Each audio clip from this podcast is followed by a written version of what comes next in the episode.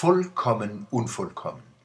Kürzlich veranstaltete die muslimische Ahmadiyya-Gemeinde zum sechsten Mal im Lutherhaus in Schwetzingen den Tag der Religionsstifter, diesmal zum Thema die Beziehung zwischen Mensch und Gott.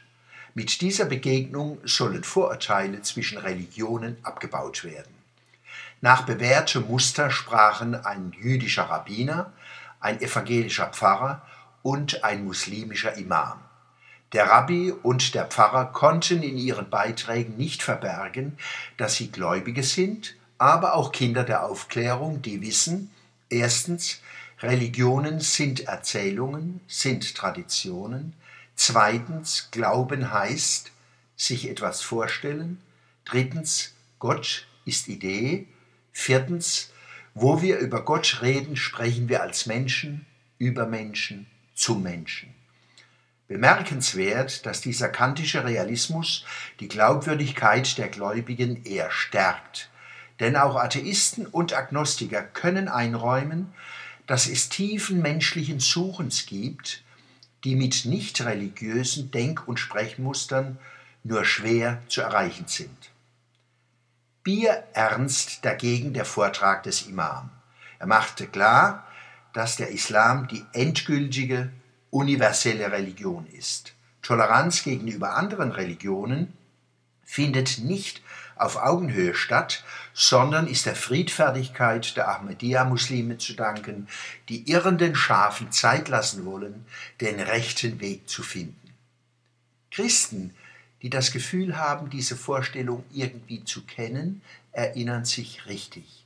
Nur, es wird etwas nicht dadurch richtig, dass auch wir es falsch gemacht haben zumal bei fast acht Milliarden Menschen auf der Welt die Notausgänge verstopft sein werden, wenn die tausend Häuser des einzig wahren Glaubens in Flammen stehen. Die Ausführungen des Imam gipfelten in dem Satz, der Koran ist perfekt. Diese Aussage ist aus erkenntnistheoretischen und logischen Gründen unzulässig, denn es handelt sich um eine subjektive das heißt fehlbare Einschätzung, vielleicht auch nachgeplappert. Mit der pseudo-objektiven Form der Koran ist perfekt, soll dieser gegen Fragen und Kritik gepanzert werden. Korrekt wäre die Aussage so, ich bin mit dem, was im Koran steht, vollkommen einverstanden.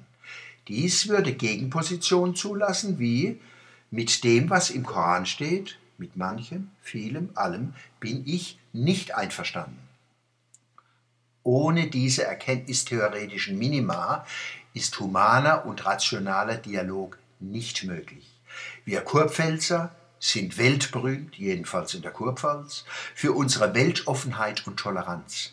Vielleicht gelingt uns der historische Kompromiss im interkulturellen Dialog.